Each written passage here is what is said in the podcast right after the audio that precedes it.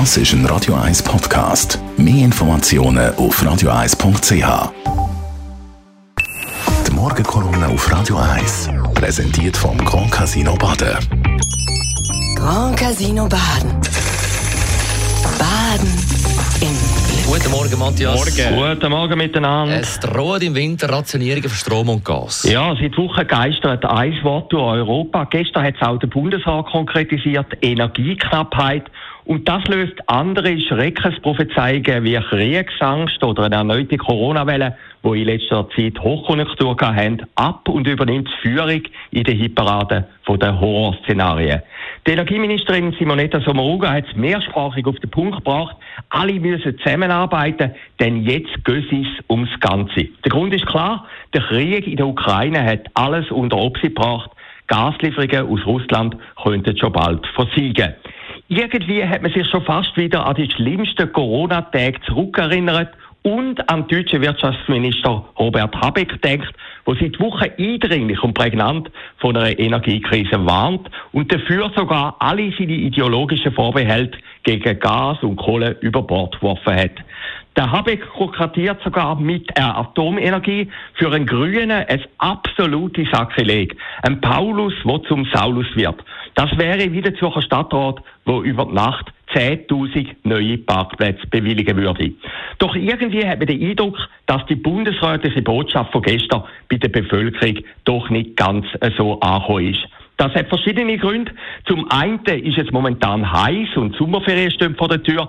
Es muss momentan wirklich niemand frieren und der Winter ist noch weit weg.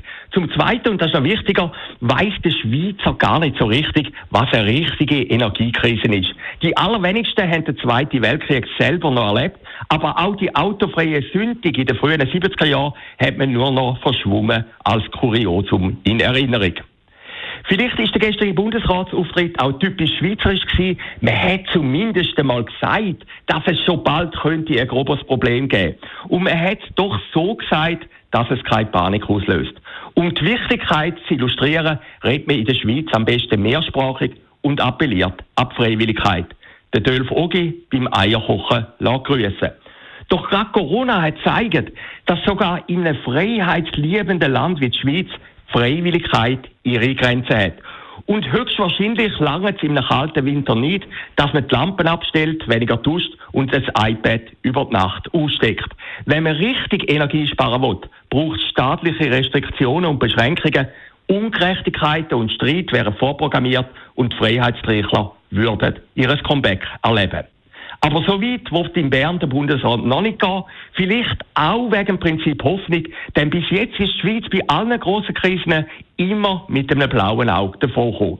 Das ist ein bisschen ein Schweiz-Prinzip.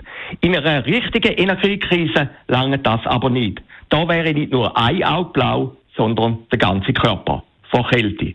Doch das ist wirklich weiter weg. Jetzt steht noch ein heißer Juli bevor. Die Morgenkolumne auf Radio 1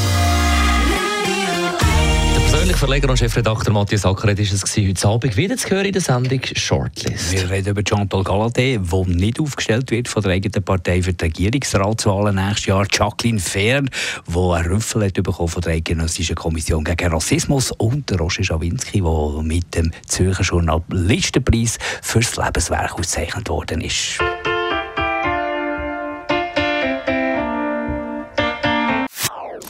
Das ist ein Radio 1 Podcast. Mehr Informationen auf radio1.ch.